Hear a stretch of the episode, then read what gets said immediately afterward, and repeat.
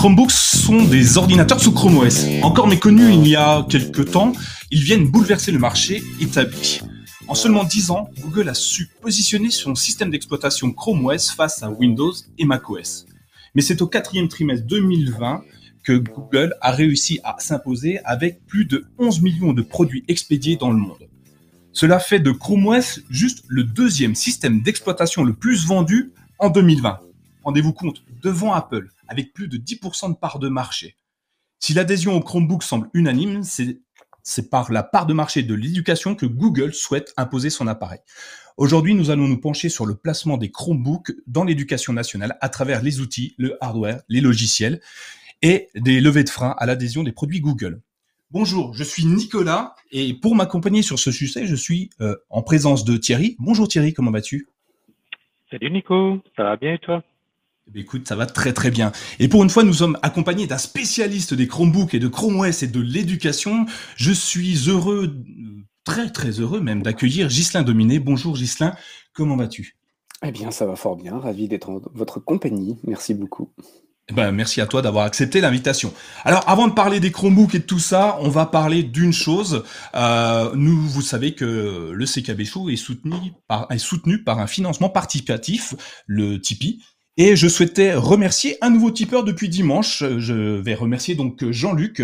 Jean-Luc, merci de nous soutenir encore une fois. Et en plus, le Tipeee, il est plutôt sympa. Alors, merci beaucoup. Grâce à toi, on va évoluer encore plus, comme tu me l'as demandé euh, très gentiment euh, dans le dans le, le, message que tu nous as envoyé. Donc, merci de ton Tipeee. Alors, si vous voulez le rejoindre, n'hésitez pas. On vous met le lien euh, dans les notes de l'émission.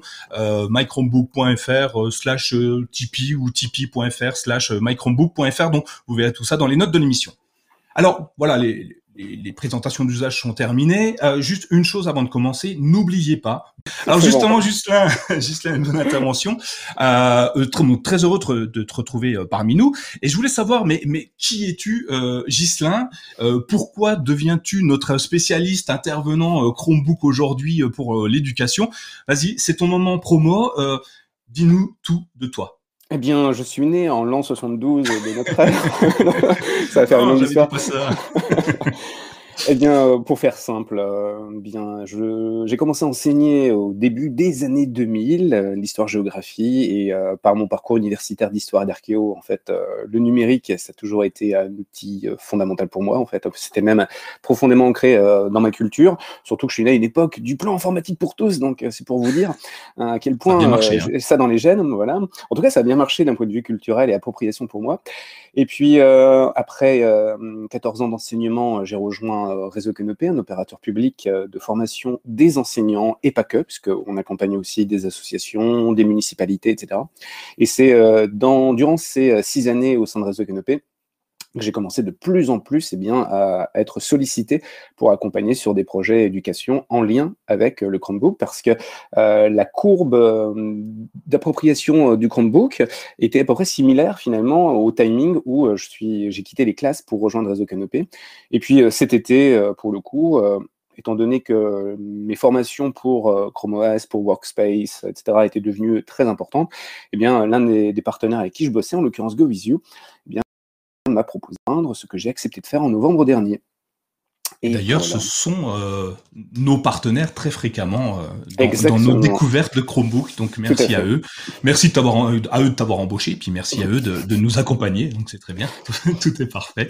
Euh, alors, les Chromebooks, dans Canopy, ils utilisaient déjà des Chromebooks Alors, il, se trouve que on, moi, je travaillais à l'atelier Canopée de Lille et la particularité, c'est qu'en 2015, on, passait de la transformation de l'ancienne médiathèque à ce qu'on appelait un atelier Canopée. Et euh, à cette occasion, on avait du budget et euh, il s'agissait de renouveler le parc informatique euh, à disposition du public. Et moi, je venais juste d'arriver à ce moment-là. Et euh, j'ai fait la proposition quelque peu exotique de remplacer toutes les machines Windows euh, auprès du public par des machines euh, Chrome OS. donc là, on est en fin 2014, début 2015, hein, pour resituer dans le temps. Donc le panorama de Chrome OS à cette époque était un peu différent quand même de ce qu'il était aujourd'hui. Dans tous les cas, ça a été validé. On n'a jamais regretté, parce qu'en gros, jamais le moindre virus, le moindre problème, avec des machines très variées, puisque l'environnement Chrome OS, c'était euh, nous des Chromebase, c'était des modèles LG, euh, des modèles qui sont plus fabriqués depuis un petit moment, mais c'était des modèles très sympathiques et pas chers du tout, c'était autour de 250 euros euh, le all-in-one, hein, donc l'équivalent physique d'un iMac pour 250 euros, une pure, une pure bonne affaire. on a aussi des Chromebox qu'on pouvait mettre derrière les écrans et notamment les dalles tactiles. On a eu quelques exemplaires de Chromebite que Asus a très vite abandonné, euh, alors que c'est une super bonne idée d'avoir un stick euh, de la taille d'une clé USB à brancher derrière un écran pour faire euh, tout simplement un écran d'affichage, etc. Et puis, effectivement, aussi des Chromebooks pour toutes les formations. Et l'avantage, c'est qu'effectivement, plutôt que d'être embêté par des tas et des tas de problèmes techniques, hein, redéployer les images Windows, surveiller les virus, patati patata, en fait, on avait des machines qui étaient extrêmement clean, qui démarrait en un instant, que je pouvais resetter moi et administrer euh, juste avec une console web, même au fin fond euh, de la Picardie. Et euh, pour le coup aussi, ça a supposé la création d'un environnement Google donc, donc du coup, tu, tout ton parcours finalement est, euh, est basé sur l'informatique dans l'éducation. Hein, Exactement. On va dire qu'en gros, le, pour moi, c'est un substrat. Je suis arrivé euh, après avoir quitté l'université. Pour moi, c'était logique d'arriver avec une boîte à outils. C'était euh, OK. Je vais vous parler de ce à quoi ressemblait la République romaine, mais je vais vous le montrer en vous montrant et en vous invitant à créer des choses sur le sujet. Et pour le coup, rien de tel qu'une une panoplie d'outils numériques pour pouvoir réaliser ça. Alors, ce qui est assez intéressant, c'est que euh, l'informatique, euh, on en parle depuis longtemps. Moi, il y a très très longtemps que je suis pas retourné à l'école. Hein. Je ne sais pas si j'arriverai à y retourner un jour, euh, mais j'ai appris sur des vieilles machines sous Windows 3.1. Il y a un écran pour, on était 10 autour d'un seul écran, et ça fait longtemps quand même que j'ai appris ça. Par contre, on le voit aujourd'hui, l'informatique est, est, est très présente dans nos vies, et j'ai l'impression, alors c'est pas qu'une impression, mais j'ai quand même cette impression-là dans mon entourage, que tout le monde n'est pas n'est pas apte à utiliser un ordinateur aujourd'hui, malgré ce parcours hyper long dans l'informatique. Moi, ça fait 40 ans que je suis pas retourné à bah, l'école. Peut-être que, parce que le problème, c'est que tu parles d'informatique, c'est peut-être pour ça que ça marche pas. Ah bah c'est peut-être ça. Mais, C'est-à-dire que là, le, vocable informatique, si on regarde un peu ce mot, il a une histoire extrêmement ancienne et il nous ramène sur des trucs qui avaient la taille d'une armoire pour faire des calculs impossibles avec, des, avec du papier perforé, etc il y a derrière tout un imaginaire technique très complexe. D'ailleurs, c'est pour ça d'ailleurs au final que cette informatique était comme l'apanage des profs de techno. déjà, ça, voulait tout dire. C'est-à-dire que finalement, le, collègue de lettres, le collègue de langue, quelle place avait-il dans tout ça? Bah, Souvent, il était renvoyé à ce qu'il était, c'est-à-dire un lettré très loin de ces choses-là pour des vrais techniciens, pour ceux qui savent. Mais si on parle de numérique, c'est pas pareil. Parce que là, mamie Gertrude, euh, qui euh, sur sa tablette ou sur son smartphone euh, arrive à, faire un, petit Google Duo avec ses petits-enfants, à faire une commande sur le grand méchant, vous savez qu'un A et un Z, elle est dans une culture numérique. Elle baigne dedans. Elle ne sera pas capable de programmer. D'ailleurs, ça ne l'intéressera certainement pas. par contre, dans tout un tas de petits moments de la vie, elle a une culture numérique, qui peut être plus ou moins solide, plus ou moins dense, mais il y a cette culture numérique. Et c'est vrai que si on parle d'informatique, là c'est pas pareil, et effectivement on va parler de ces boîtes beiges, euh, souvent archaïques, qui posent beaucoup de problèmes techniques au passage, et qui sont réservées justement en termes de suivi, de management, de gestion, à de vrais techniciens. Effectivement, euh, mais malheureusement, le constat est fait que aujourd'hui, quand on interroge les gens, alors pas moi, hein, des organismes spécialisés dans les sondages, euh, nous disent que 12% de la population française, on va rester en France parce que mhm. tout le monde, ça va être compliqué, mais 12% de la, population française ne se connecte pas à Internet, donc avec aucun outil, et euh, ceux qui se connectent disent qu'ils ne se sentent, il y en a 20% qui se sentent pas à l'aise du tout avec l'outil Internet. Alors Informatique, ah Internet, numérique, tu vois, tout On prend tous vocable, en fait, on a l'impression d'une fricadelle. Hein. On sait à peu près tous de quoi il s'agit, mais on ne sait pas ce qu'il y a dedans. Et on, et on, parle de choses extrêmement différentes derrière tout ça. Euh, considérer Internet comme un outil, euh, bah non, ça va pas aller. Pour moi, Internet, c'est une gigantesque euh, culture. C'est un bassin culturel, Internet. En fait, c'est ce qui nous relie tous. Et d'ailleurs, là, en ce moment même, nous sommes dans ce gigantesque bassin culturel avec des flux qui traversent la planète entière. Il y a peut-être des gens qui nous suivent euh, de Québec, d'autres qui nous suivent euh, de Madagascar. Euh, on a des, gens qui nous suivent avec un smartphone, d'autres avec une tablette, avec un ordi. Enfin, ça nous traverse de part en part. Et on est sur quelque chose qui est de l'ordre du bassin culturel. Donc, Internet, c'est pas un outil. Internet, aujourd'hui, c'est ce qui nous relie les uns les autres. Et donc, Mamie Gertrude, pour la reprendre, elle est dans ce bassin. Alors parfois, malheureusement, parce qu'elle habite euh, au fin fond des Ardennes, elle va être un peu sur le bord du bassin. Et elle va constater qu'effectivement, euh, il y a plein de trucs qui ont l'air super bien de se passer. Elle en a d'ailleurs quelques échos. C'est pour ça qu'il peut y avoir des gens qui, lors du, repas de dimanche de famille, vont avoir un avis très, arrêt, très TikTok, alors qu'ils sont lointains, en passant peut-être par la télé, mais en tout cas, ils ont un écho culturel très lointain de tout cela. Et effectivement, le, la question de est-ce que je suis raccordé à la fibre? Est-ce que j'ai un accès à une ADSL au moins potable? Euh, Est-ce que j'ai un taux d'équipement euh, suffisant pour pouvoir justement rejoindre cette autoroute de l'information, cette vénérable expression de la fin des années 90 euh, Là, c'est un, vrai problème derrière qui est posé par-delà finalement l'outil. C'est des questions politiques, des questions économiques, et puis derrière, une grosse fracture culturelle. Grosse fracture et, culturelle. Et Thierry, Thierry toi, tu, tu, le ressens comme, comme Ghislain le dit, cette fracture culturelle? Tu la ressens? Oui, et je rajouterais même euh, quelque chose sur tout ce qui, sur tout ce qu'il a dit, c'est que euh, aujourd'hui, on est finalement dans une culture très orientée médiatique ou réseaux sociaux, et en particulier, alors mon objectif n'est pas d'être anti-média, mais souvent quand on parle informatique dans le sens large du terme, bah, c'est en général pour parler de sécurité, c'est pour parler d'attaques virales. Et en fait, je trouve qu'on fait tout pour faire peur aux gens. Je sais pas, Ghislain, comment toi tu vois cet, ah, cet aspect-là?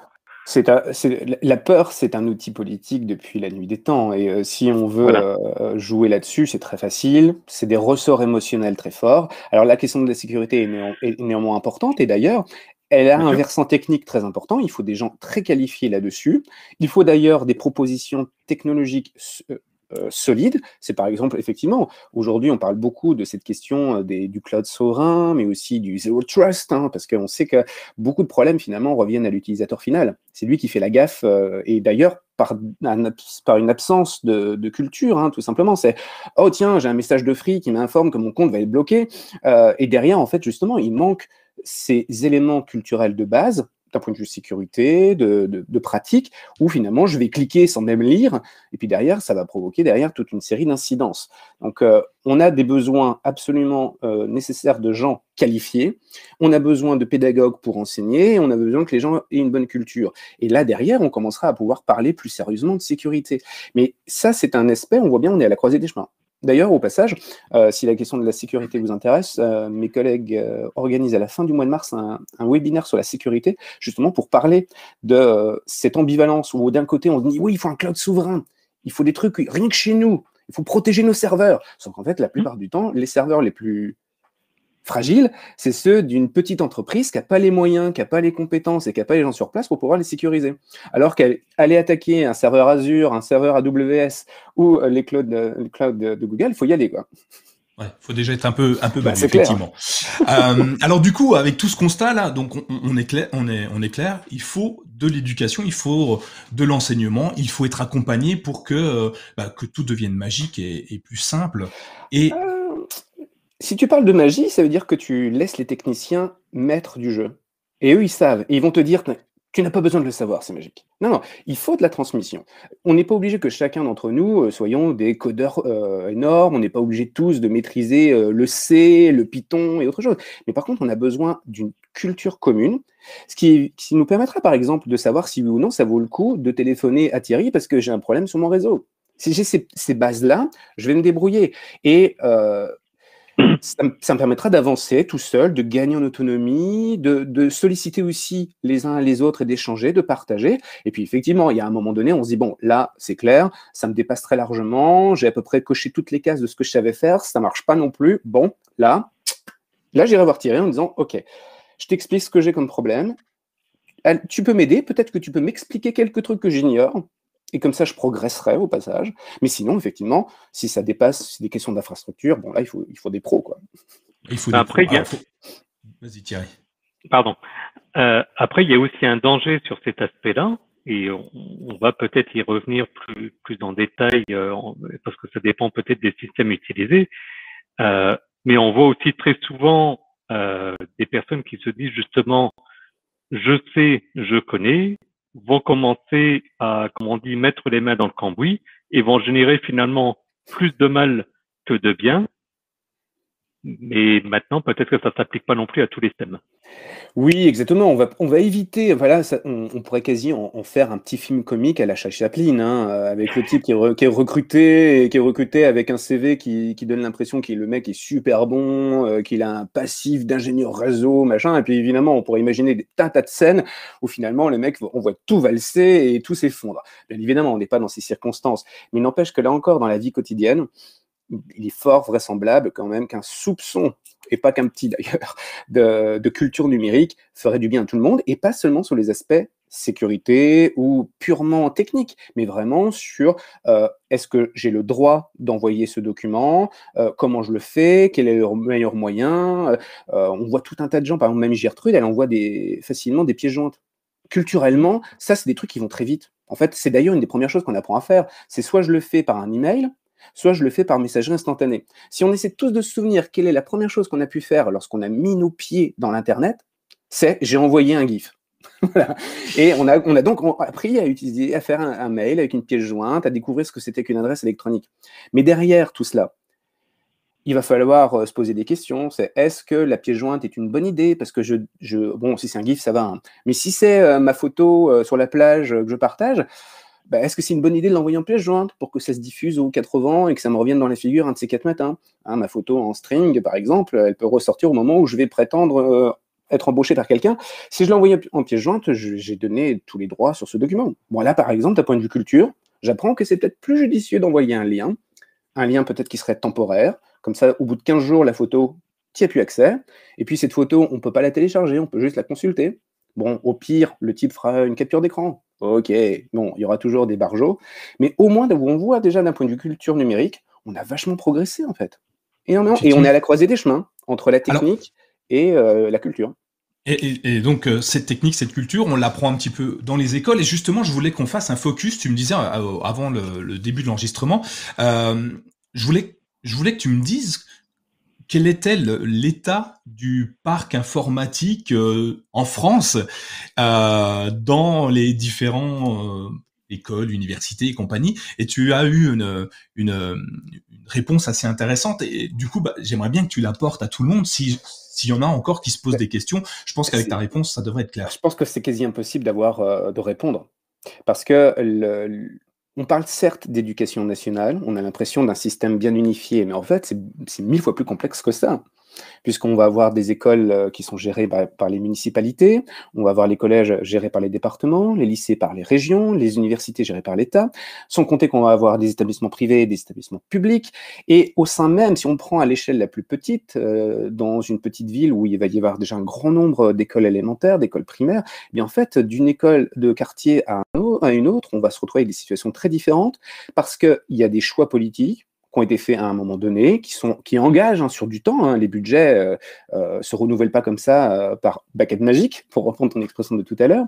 Et puis, il y a des choix individuels. Est-ce qu'on a des directeurs d'établissement qui sont volontaristes?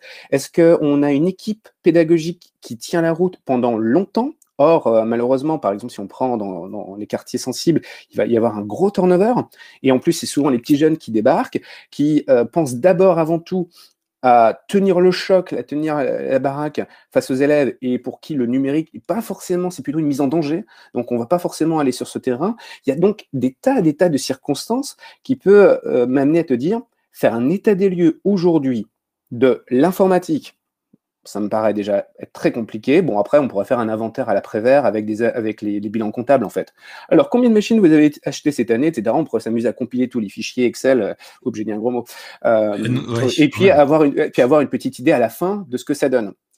Par contre, si on fait quel est l'état des lieux d'un point de vue culture numérique, ça a parlé, parce qu'on a des données qui sont très différentes, qui vont être, est-ce que dans un établissement donné, est-ce qu'il y a des blocs d'élèves? Est-ce que les élèves publient un journal numérique? Est-ce qu'il y a une web radio dans l'établissement? Euh, Et là, on va commencer à utiliser finalement le même vocable que ce qu'on trouverait euh, sur ton site, par exemple, quand tu vas étudier ton trafic. Quel est mon trafic? Est-ce qu'il y, a des classes d'âge? Euh, Parce que si tu as les moyens d'identifier l'âge de tes, de tes utilisateurs, est-ce que j'ai des commentaires qui sont laissés sur mon site? Etc. Et là, on va pouvoir commencer à mesurer et à se dire, bon, ben là, c'est un espace mort. Il se passe rien en fait d'un point de vue numérique. Donc là, il faut absolument agir. Ça peut être pour des raisons techniques, mais très souvent, c'est quand même il y a aussi un gros problème finalement culturel derrière tout ça. Très souvent, enfin les, cas morts, il y en a quasi pas en fait. Hein. Euh, il y a de l'activité dans tous les cas avec les smartphones. Enfin, ça bouge, ça écrit, ça publie, etc. Par contre, derrière, euh, il peut y avoir des cas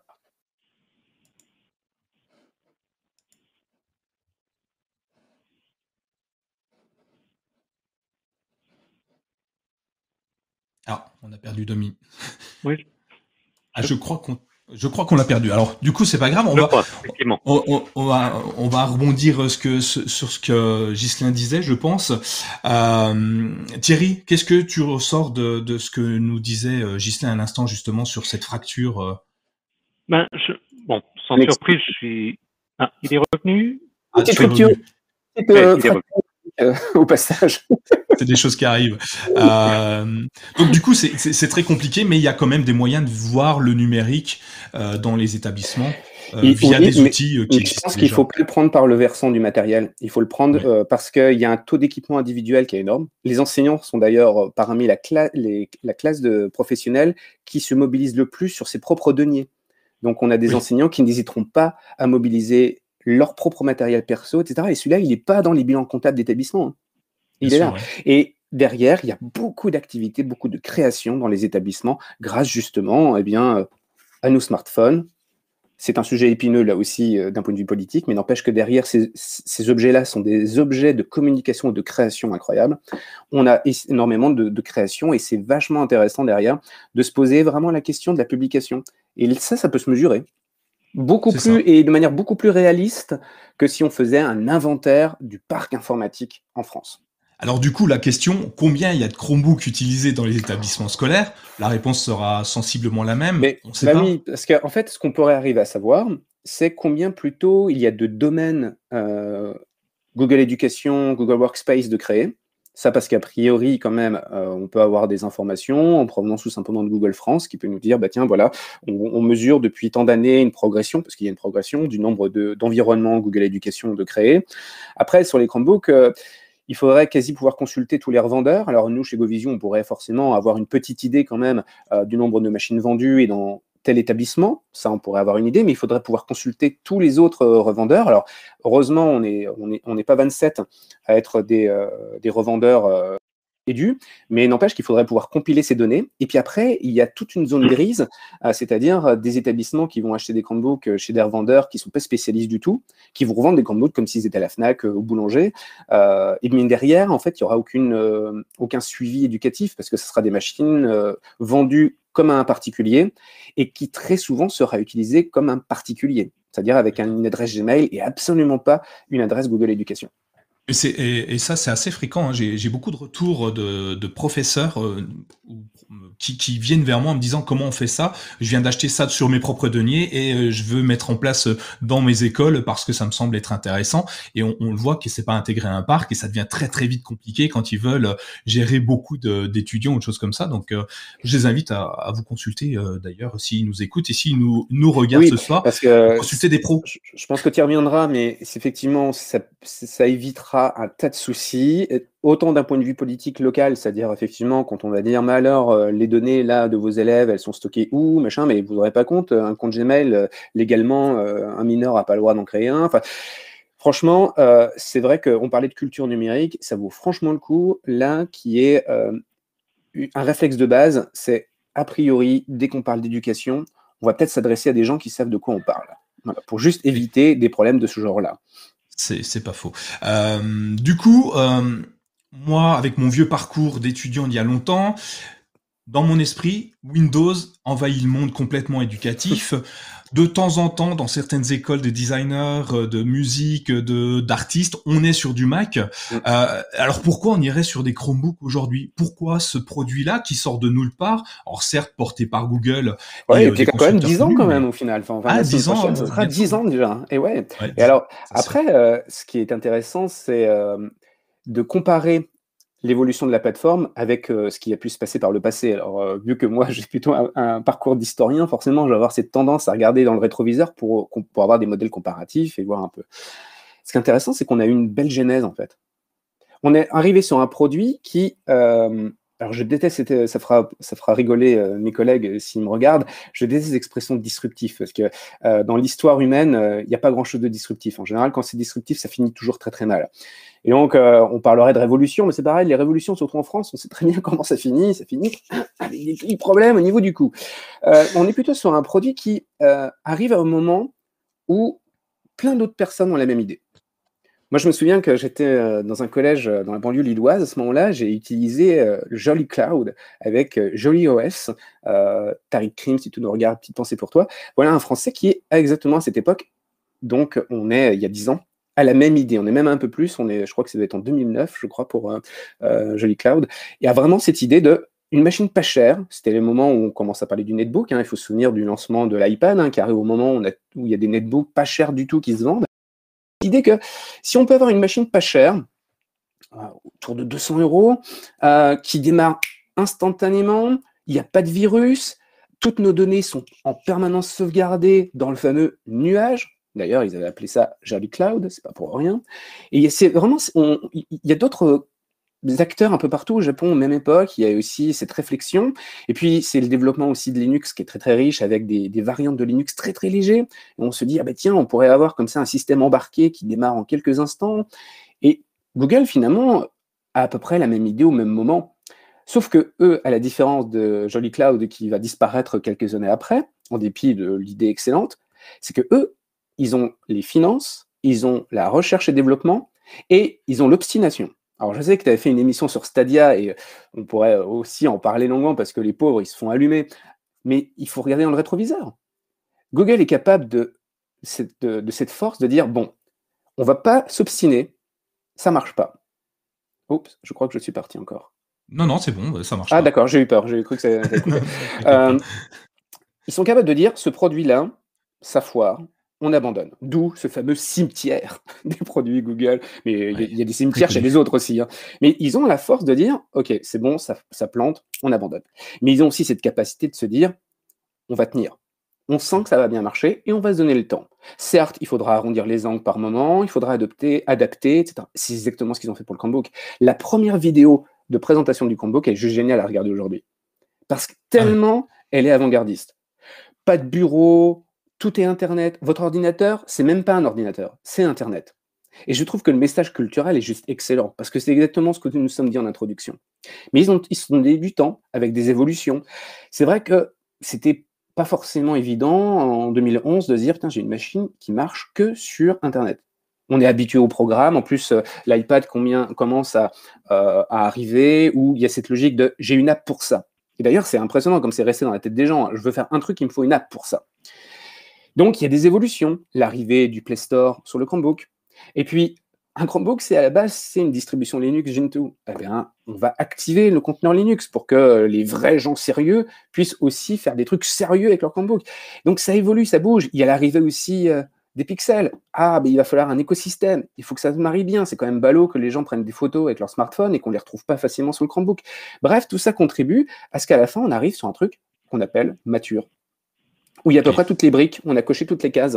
Et c'est pas étonnant que ça arrive maintenant, dans une période en plus très compliquée avec le remote learning, euh, où on apprend chez soi, avec des gens qui sont en télétravail, où on va avoir besoin d'une solution instantanée, qui se connecte tout de suite dans n'importe quel lieu public, qui fonctionne sans virus, qui s'interface avec mon smartphone. C'est le bon moment en fait, ça tombe bien. Mais il fallait avoir le courage de se dire, il y a dix ans, on va tenir la baraque, on va continuer, il y aura peut-être pas beaucoup de ventes au début, mais je vous assure, on y croit c'est vrai que derrière, il faut avoir les finances pour pouvoir assurer. Hein, et Google peut se dire, OK, on prend le risque pendant 10 ans d'être un petit peu en vache maigre, mais à un moment donné, on sait que ça va décoller. Il y a, deux choses, il y a deux choses en plus que, je voudrais rajouter par rapport à ce que tu dis. Euh, c'est que euh, quand les Chromebooks sont arrivés, il fallait aussi avoir une connexion Internet. C'était pas simple d'avoir une connexion Internet à portée de main à tout moment. Maintenant, avec l'avènement des smartphones et des forfaits de données où maintenant on a des forfaits qui vont jusqu'à 200 gigas pour quelques euros, euh, voire pour certains opérateurs des forfaits illimités. Avec le partage de connexion, c'est plus simple. Et puis, je rebondis aussi sur un commentaire de, de Jean-Luc qui dit euh, on nous demande de, de, faire de plus en plus de BYOD, donc BYOD, euh, bonjour Thomas, parce que je vais attaquer le, le côté anglais, c'est pour bring your own device, donc euh, littéralement amener son propre équipement. Euh, dans mon expérience professionnelle, c'est quelque chose dont on parlait euh, il y a déjà dix ans en arrière, mais où les solutions informatiques, et on revient un peu au, au début de la discussion, n'étaient pas forcément au point, il fallait être technique. Or, maintenant, euh, il y a aussi de plus en plus de solutions dans le cloud. Euh, on veut écrire un, on veut écrire une lettre, on prend son téléphone, on prend son ordinateur, sa tablette, son smartphone, peu importe, on a Office 365, on a Google Doc, on a peu importe, ce qui permet aussi cet avènement. Ajoutons quand même, là pour le coup, je vais me faire l'avocat euh, de, la sécurité, c'est qu'effectivement, ce qui contribue certainement à stabiliser cette euh, évolution majeure hein, pour les systèmes informatiques, d'avoir un type qui se, qui se pointe avec son propre appareil. Théoriquement, en disant ça, c'est le cauchemar ultime de n'importe quel DSI. Parce que là, pour le coup, je parlais tout à l'heure du Zero Trust, on se dit, punaise, l'individu se pointe avec sa machine, on n'a aucune idée de son vécu, euh, de ses pratiques, euh, c'est fait rentrer le loup dans la bergerie. Et pour le coup, la réponse euh, d'environnement tel que Google Workspace ou Google Workspace for Education et euh, du Chromebook, mais aussi euh, ce qu'on va retrouver sur les smartphones, que ce soit iOS ou Android, ça va être de derrière d'avoir poussé des profils de sécurité, d'avoir une console de gestion pour faire en sorte de marier les deux mondes. Ok, tu viens avec ton smartphone, mais pour pouvoir l'utiliser dans le cadre professionnel, tu devras installer ce profil de sécurité qui te permettra d'accéder à tes services et derrière, on aura une couche de sécurité solide. Et pour le Chromebook, c'est encore mieux, puisque pour le coup, on est sur une machine qui, dès le départ, au démarrage, ne se laissera pas hacker euh, les deux dans le nez, qui derrière nécessitera un accès réglé pour pouvoir accéder à ces données, et puis on a un administrateur qui derrière, avec sa console de gestion, va pouvoir gérer le parc de manière très souple, etc.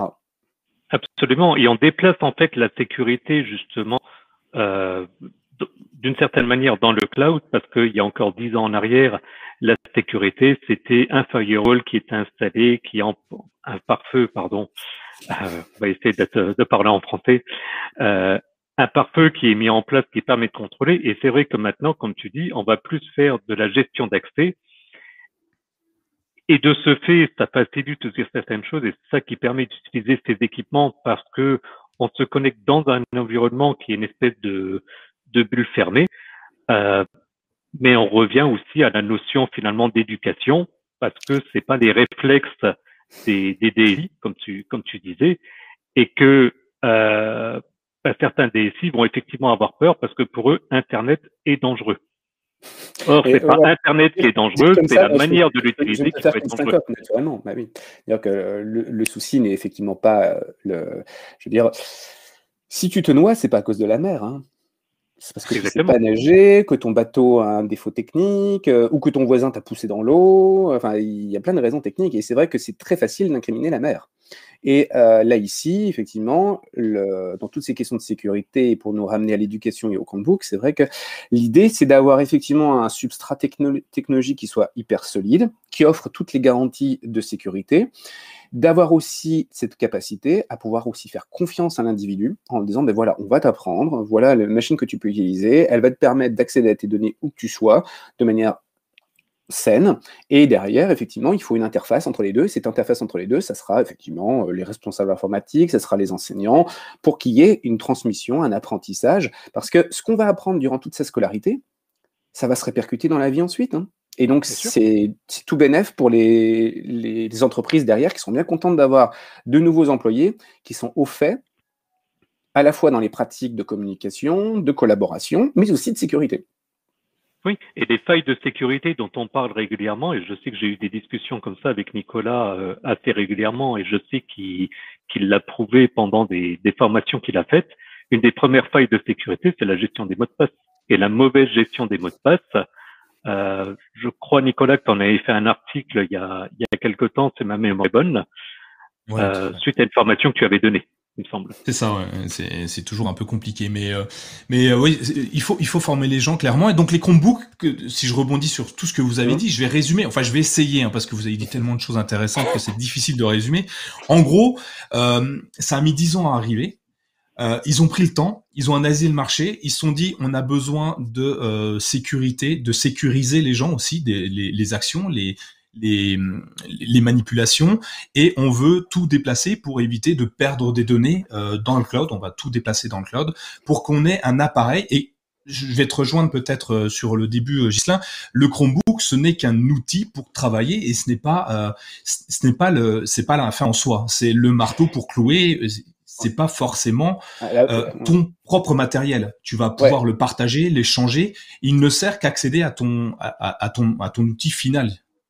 Alors, c'est peut-être là où j'arrondirais aussi un peu euh, les choses, où je les compléterais. C'est que euh, c'est comme pour dire, effectivement, Internet n'est qu'un outil. c'est complètement faux, je l'ai expliqué tout à l'heure. Mais je pourrais presque penser que dire que le Chromebook n'est qu'un outil, j'aurais tendance à dire que là, on est sur une situation un peu particulière parce que c'est un outil. On crée des choses avec. C'est la base même d'un outil. Un outil, c'est un objet pour créer. Certains diront pour travailler. Ok, mais c'est aussi pour créer. Tout à fait. Mais c'est pas que ça. C'est aussi une porte. Et en l'occurrence, le Chromebook, c'est une porte vers la grande richesse de l'Internet. On va pas dire une fenêtre du coup. Hein. J'ai évité de dire fenêtre, exactement. D'accord. Et donc, c'est un accès euh, comme c'est juste incroyable. Enfin, c'est juste incroyable, c'est-à-dire qu'on a un tout petit truc là, et puis derrière, en fait, se cache une richesse à la fois humaine, euh, de savoir, etc. Et puis, c'est aussi une invitation. En tant que tel, l'une des grandes difficultés qu'on va avoir, notamment dans les activités artistiques, dans les, toute activité de création, c'est que l'être humain est un, est, un, animal avec du médium. Il lui faut une interface. Ça peut être le crayon qu'on va apprendre à manipuler dès tout petit à l'école pour apprendre à dessiner. On va d'abord le faire avec le doigt quand on est tout bébé. Et puis après, on va apprendre en prenant un crayon. Et puis quand on parle de numérique, il va se passer des trucs euh, encore plus euh, euh, chelous. Le clavier et la souris. Oui, oui, oui. On ajoute une interface supplémentaire entre ce qui se passe dans notre cerveau et ce qui va se produire à la fin sur le papier ou sur l'écran. Et donc, tous ces éléments-là, sont autant des capacités à bloquer finalement le processus créatif, surtout quand on n'a pas appris, autant que des capacités à démultiplier. C'est le principe de l'outil du vélo, où on a une courroie de transmission et ça va démultiplier la possibilité. Et c'est pour ça que on parle du Chromebook, mais on pourrait dire certainement la même chose de l'ordinateur en tant que tel, depuis finalement le début des années 80, surtout vu les puissances de calcul, etc. Mais donc, on est certes sur un outil qui sert à travailler, qui sert à créer. Je pense que c'est très clairement une porte vers euh, allez, soyons fous, vers l'infini au-delà. Et puis c'est aussi ce qu'on pourrait appeler un vecteur ou un médium, c'est-à-dire quelque chose qui va nous faciliter le processus créatif. Et il n'y a rien de plus triste de se dire en fin de journée, punaise, j'avais une super bonne idée ce matin. Et euh, voilà, je ne l'ai pas notée, je n'ai pas commencé à la dessiner, je n'ai pas commencé à la matérialiser. Or là, on est sur quelque chose qui va démultiplier, faciliter, nous inviter à créer. Et je crois que le plus dommageable dans l'éducation, c'est de dire Internet est un danger, l'informatique est un danger, l'ordinateur est un danger. Parce qu'à chaque fois, on dit Oula, attention, t'es vraiment sûr là? Tu vas mettre les mains sur un truc là? Ouh, c'est périlleux. Alors que ça devrait être, je pense, c'est peut-être péché par angélisme, mais de dire Mais là, vous avez des opportunités, une invitation à faire quelque chose que vous n'auriez certainement pas pu faire autrement. Et on peut faire une liste énorme de trucs qu'on pourrait jamais faire. Ou alors, on pourrait le faire, mais alors avec un temps et un labeur beaucoup plus vaste. Effectivement, c'est beau ce que tu dis hein, quand même. Hein. L'air de rien, Thierry, je sais pas, mais fou, ça me ça me subjugue. Euh, mais mais c'est tellement vrai en fait. Euh, c'est c'est tellement vrai. Euh, du coup, on a on a je sais plus comment l'appeler, un outil quand même, on peut. Ouais, on a effectivement, mais peut-être justement on a une sorte d'outil, la protéiforme, là, qui a plein de formes différentes. Regarde, on peut avoir un Chromebook en forme de d'ordi. On peut l'avoir en mode tablette. On peut l'avoir en mode tente, juste pour, pour regarder, découvrir quelque chose qu'on ne connaissait pas. On a quelque chose comme ça qui euh, est de l'ordre de d'une boîte à outils. En fait, c'est quasi plutôt une boîte à outils, en fait, plutôt qu'un outil tout seul. Tu parlais du marteau tout à l'heure. Ton marteau, bon, il te sert à enfoncer un clou ou à te taper sur les doigts. Éventuellement, peut-être à enlever un clou de l'autre côté. Mais là, en fait, t'as pas un outil, tu as une boîte à outils. Dedans, tu as plein de trucs. Tu peux dessiner, écrire, calculer, enregistrer ta voix, enregistrer ta vidéo. Tu peux écrire avec un clavier si tu préfères parce que tu tapes plus vite dans certaines circonstances, mais tu pourrais utiliser plutôt tes dix doigts pour faire de la musique. Tu pourrais utiliser un stylet pour dessiner, effacer, peindre. Là, ouais, en fait, on a une boîte à outils, en fait. On a une, super boîte à outils. D'ailleurs, quand on regarde la concurrence, il n'y a pas, il y a peu de constructeurs sous d'autres systèmes d'exploitation qui sont capables de faire autant de choses ou à des prix en, tout cas euh, équivalents. Euh, c'est ça qui est assez étonnant chez avec Chrome OS, c'est qu'on se retrouve avec des machines, comme tu dis, de, qui, qui, peuvent être transformés, des, des transformables, euh, et à des prix hyper intéressants avec des écrans tactiles. Il n'y a encore pas tant d'écrans tactiles sur Windows, hein, quand tu regardes bien. Chez Mac, euh, je, je, vais encore faire détester des, des, des, possesseurs de Mac, mais, c'est ça n'existe pas. Et euh, c'est juste euh, c'est juste assez bluffant de voir que les Chromebooks sont capables de faire tant de choses avec aussi simplement. Euh, tu ouvres une porte et tu accèdes à des outils que tu n'avais même pas imaginé avant. Euh, aujourd'hui, on enregistre un live sur un Chromebook euh, à trois personnes. quand j'ai dit ça il y a dix ans, je ne vais faire que des choses. Je vais créer mychromebook.fr, mais que depuis Chromebook depuis un Chrome OS, on m'a dit c'est impossible, tu ne peux pas tenir un site web, tu ne peux pas écrire des articles, tu ne peux pas faire de, de podcast, tu peux pas faire de son, de vidéo, de traitement d'image, tout ça avec un Chromebook. Et aujourd'hui, je donne tort à tout le monde. Euh, aujourd'hui, je dessine avec un, Chromebook. On, va sûrement en parler un petit peu tout à l'heure parce que ça me semble être une référence 2020 de sûr, mais alors 2021, a priori, on n'est pas loin de, de, de, la médaille d'or également. Euh, je vais dessiner au stylet, je vais écrire, je prends des notes manuscrites sur mon, mon, mon, écran tactile avec un stylet, il reconnaît mon écriture, il, il la retransforme. Donc comme euh, tu, tu l'avais fait dans, dans, un webinaire, euh, Gislin, où, où, on a une écriture manuscrite qui est automatiquement reconnue, on fait des schémas, il nous fait des choses plus jolies que moi je les aurais fait réellement sur le papier. Et c'est assez bluffant, euh, cet outil nous donne vraiment beaucoup de choses. Et je comprends aujourd'hui pourquoi l'éducation, enfin en tout cas les, les, les DSI se s'oriente un, petit peu vers ces produits-là par la simplicité, la, prise en main aussi des les, élèves. Je sais pas si tu vas nous en parler un petit peu, mais il est fort probable que ce soit pas les DSI qui se disent je veux un Chromebook, ou en tout cas pas pour cet argument. Eux, ils, le choisiront plutôt sur leur secteur, de, c'est-à-dire la sécurité, la facilité de gestion, parce que ça c'est quand même juste incroyable de pouvoir aussi facilement gérer. Là, je crois dans les commentaires, j'ai vu un établissement qui parlait de, de 1800 élèves et donc de 1800 Chromebooks c'est juste fou de se dire qu'un seul bonhomme peut gérer ça avec un site web, avec la plate, en fait, la console d'administration qui est un site web, et de gérer ces machines, pouvoir les recéter, pousser les mises à jour, pousser les apps. C'est d'une telle facilité, c'est effectivement un temps dégagé pour faire plein de trucs qui sont très chronophages euh, pour les DSI. Par contre, je pense que du côté des pédagogues, du donc pour le coup pour les enseignants, eux, leur, leur, leur projection sera euh, est-ce que je peux accomplir avec plus d'efficacité l'ensemble de mes programmes.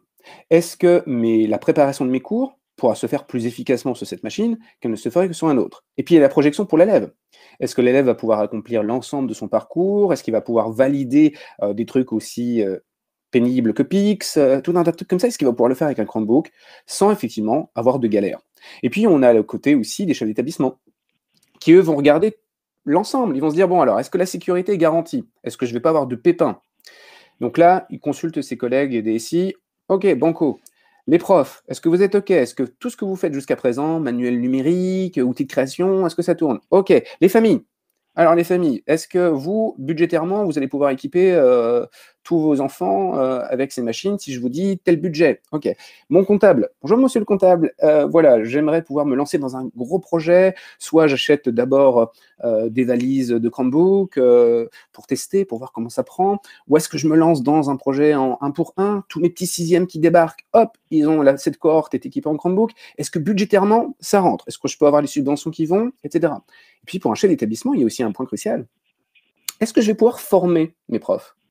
Parce que ces profs qui, eux aussi, comme moi, ou comme vous deux, sont arrivés avec le plan informatique pour tous, euh, voire peut-être plus anciens pour les collègues plus vieux.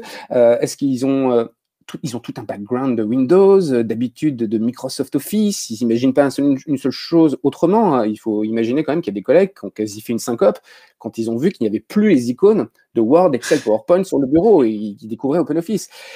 Donc, il y a tout un aspect culturel et de formation, et donc le chef d'établissement, il a assis ça en ligne de mire. Est-ce que ce matériel-là pourra être accompagné de formations solides pour que mes profs, et a fortiori mes élèves, puissent tous être dans le même bateau, pour qu'on puisse pas avoir d'un côté euh, euh, des galériens et puis de l'autre des gens qui sont euh, tranquillement en train de regarder au loin sur leur map. Effectivement, et euh, c'est vraiment ça, encore une fois, que certaines entreprises, je vais pas vous citer tout le temps, hein, euh, peuvent interagir et oui. J'imagine intervenir euh, facilement. Les webinaires, suivez les webinaires de, de Gislain. Franchement, ils sont, ils sont juste, juste top. Par contre, je me permets, tu dessines pas très bien. Hein. Euh, non, non, non. Surtout que, euh, en plus, là, tu m'as vu dans mon webinaire en train de dessiner euh, un peu à l'arrache. Là, c'était pas forcément. Mais non, mais c'est spécialité, mais j'avoue que effectivement, c'était pas fameux quand même le jour J où j'ai essayé de faire un loup et ça ressemblait à tout sauf un loup. Il m'a sorti un dragon, je crois. là, effectivement, j'ai quelques leçons à prendre.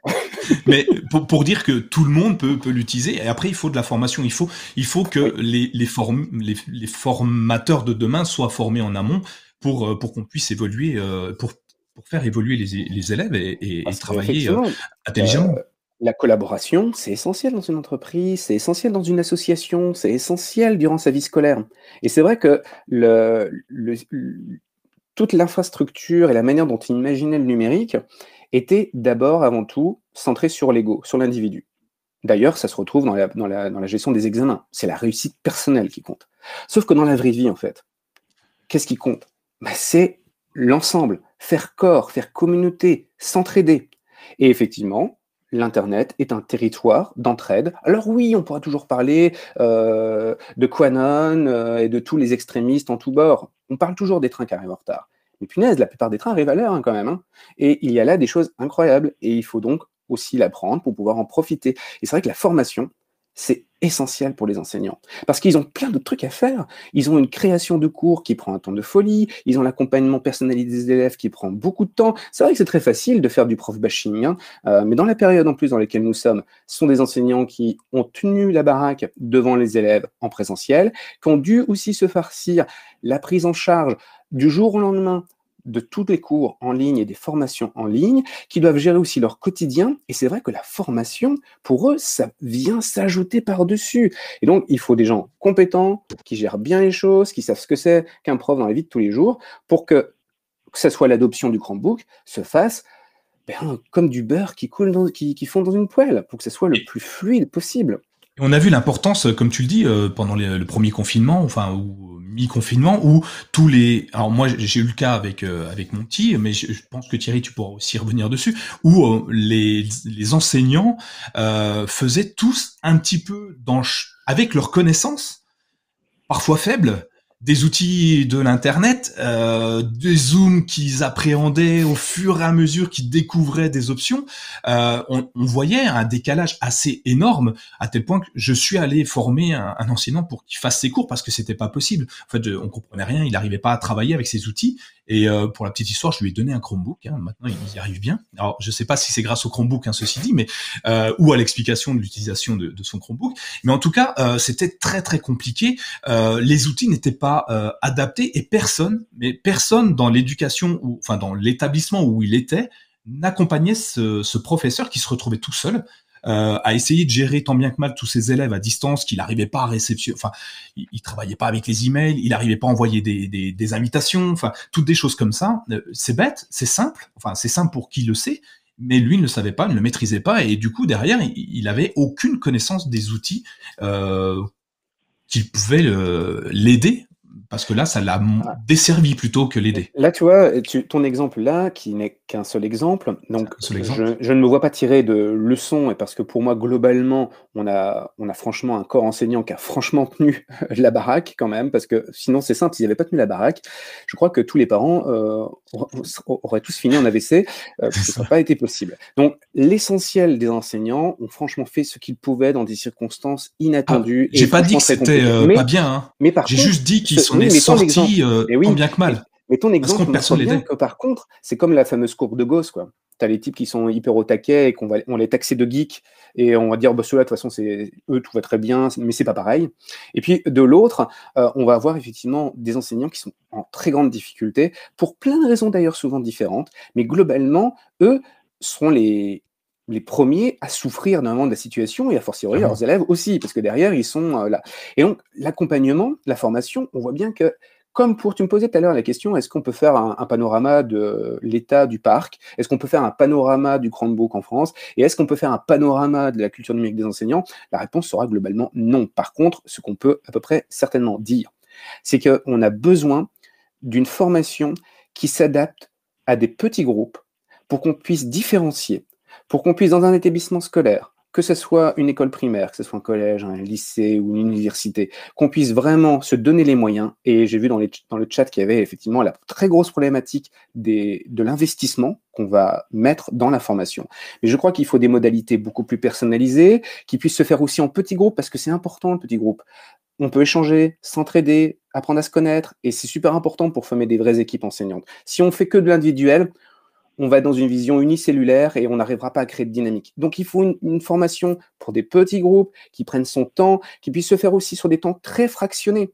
Parce qu'aujourd'hui, plus que jamais, surtout dans des schémas euh, comme ça, où tantôt je suis, dans l'établissement, tantôt je suis loin, etc., c'est pas évident. Et donc, il faut créer des petits modules. On n'a pas tous 2h30 ou 3h, voire une journée entière à consacrer une formation.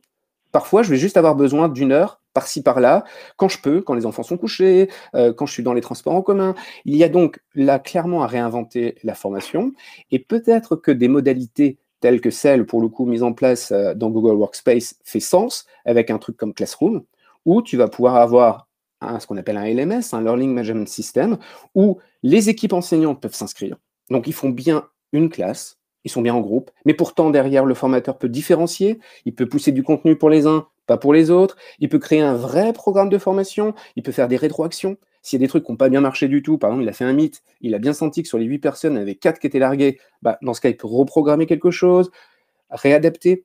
Ça prend du temps, ça demande beaucoup de moyens, mais si on ne le fait pas, c'est comme pour le RD dans une entreprise. Une entreprise qui n'investit pas, c'est une entreprise qui court de très gros risques. Et à mon sens, j'espère que vous serez d'accord et que tous ceux qui regardent le live en ce moment seront d'accord, si on n'investit pas dans l'éducation, eh bien, on est très mal. Ah, clairement, c'est par là que, je sais pas, Thierry, qu'est-ce que tu en penses, toi? Enfin, je suis d'accord. Ben, oui, alors après, je, ces sujets-là sont toujours un petit peu sensibles parce qu'assez vite, on, part dans des, après, dans des idées politiques, etc. Euh, donc en essayant de ne pas mettre le côté, le côté politique, ce qui est sûr, c'est que euh, la pandémie actuelle a obligé à changer les, les habitudes. On l'a dit côté professeur, on l'a un petit peu moins dit côté parents, mais je pense qu'on l'a tous vécu. Euh, avec, et on en a déjà parlé dans les précédents épisodes, des problématiques aussi à nouveau purement matériel. On avait l'habitude d'avoir l'ordinateur familial et puis d'un coup l'ordinateur familial doit être partagé ça n'a pas été simple. Euh, les gens n'étaient pas habitués aux visioconférences. D'un coup, tout le monde fait des Zooms, des Meet, des Skype, j'en passe et des, et des meilleurs. Le point qu'on n'a pas forcément abordé, c'est qu'après, euh, il y a aussi la partie éducation et que les générations actuelles, les, enfants actuels ou même les, ou même les collégiens, les lycéens, on est dans sur des élèves qui sont dans des générations qui forcément utiliseront l'outil informatique, j'ai envie de dire quasiment quel que soit leur, euh, leur travail à terme. Donc, à un moment donné, c'est sûr que c'est pas simple de faire évoluer les choses et le contexte actuel ne le permet certainement pas. Mais je pense que entre les discours qu'on a par rapport à l'écologie, moi, je, je suis toujours assez effaré de voir mon fils rentrer de l'école avec une tonne de papier et qu'il faille encore signer le carnet de liaison alors qu'il y a un site internet qui est en place pour communiquer, par exemple. Mais je pense que c'est à nouveau des histoires de mentalité qui doivent évoluer. Euh, et avec la problématique bah, qu'il y a toujours des, des, personnes qui seront réfractaires, à nouveau que ce soit côté parents d'élèves, que ce soit au niveau euh, instituteur, professeur, etc. Mais quoi qu'il arrive, on n'aura pas le choix et ça rejoint un peu le débat qu'il y avait eu il y a quelques années quand l'État avait commencé à dire que la déclaration d'impôt devait se faire en ligne. Je me souviens à l'époque où ça faisait quand même assez fortement scandale. Maintenant, je n'ai pas les chiffres en tête, mais on doit être à 90% de déclaration en ligne. Et finalement, ça passe et la majorité des gens le font et sans trop râler. Mais effectivement, c'est une mentalité à faire évoluer et c'est souvent ça qui est le plus compliqué. Alors oui, effectivement, ouais, c'est toujours dur de faire changer les, les, habitudes euh, des gens. Euh, mais euh, Gislain, si, euh, si, si, on continue sur les outils, on a parlé, de, Thierry a parlé de Zoom, de Meet, de, toi tu as parlé de Google for Education, de tout ça. Quels sont, quels sont les outils justement mis à disposition pour les enseignants et pour les élèves pour justement avoir avoir une plus-value pour que les Chromebooks ou Google aient une plus-value dans l'éducation nationale, l'éducation tout court même. Alors pour parler uniquement de l'environnement Google, on a donc une offre hein, qui s'appelait donc G Suite, hein, donc G Suite, qui a évolué donc cet automne d'abord pour les entreprises en Google Workspace. Ça fait beaucoup plus sens hein, puisque ça laissait entendre auparavant que c'était une suite applicative, un petit peu dans cette logique de euh, la suite Office par exemple, pour devenir un véritable environnement numérique de travail d'où le nom Workspace. Et effectivement, euh, il y a maintenant 15 jours, euh, Google a, c'était, on le savait hein, que ça allait être annoncé, mais on a donc Google Workspace for Education. Donc, euh, c'est la poursuite avec une évolution des outils, une meilleure imbrication. Et cette idée, effectivement, qu'on n'est pas en train de jouer avec une suite de logiciels, mais on est en train véritablement d'investir un espace. Et en l'occurrence, un espace numérique. Alors, ce, cet environnement Google Workspace, pour moi, il est l'une des deux jambes c'est-à-dire que d'un côté, on a effectivement euh, les appareils, idéalement un Chromebook, mais effectivement, on peut utiliser Google Workspace avec un PC sous Windows, un PC Linux, un Mac, un smartphone Android, iOS. Je pense que même un frigo connecté Samsung peut utiliser très certainement Gmail.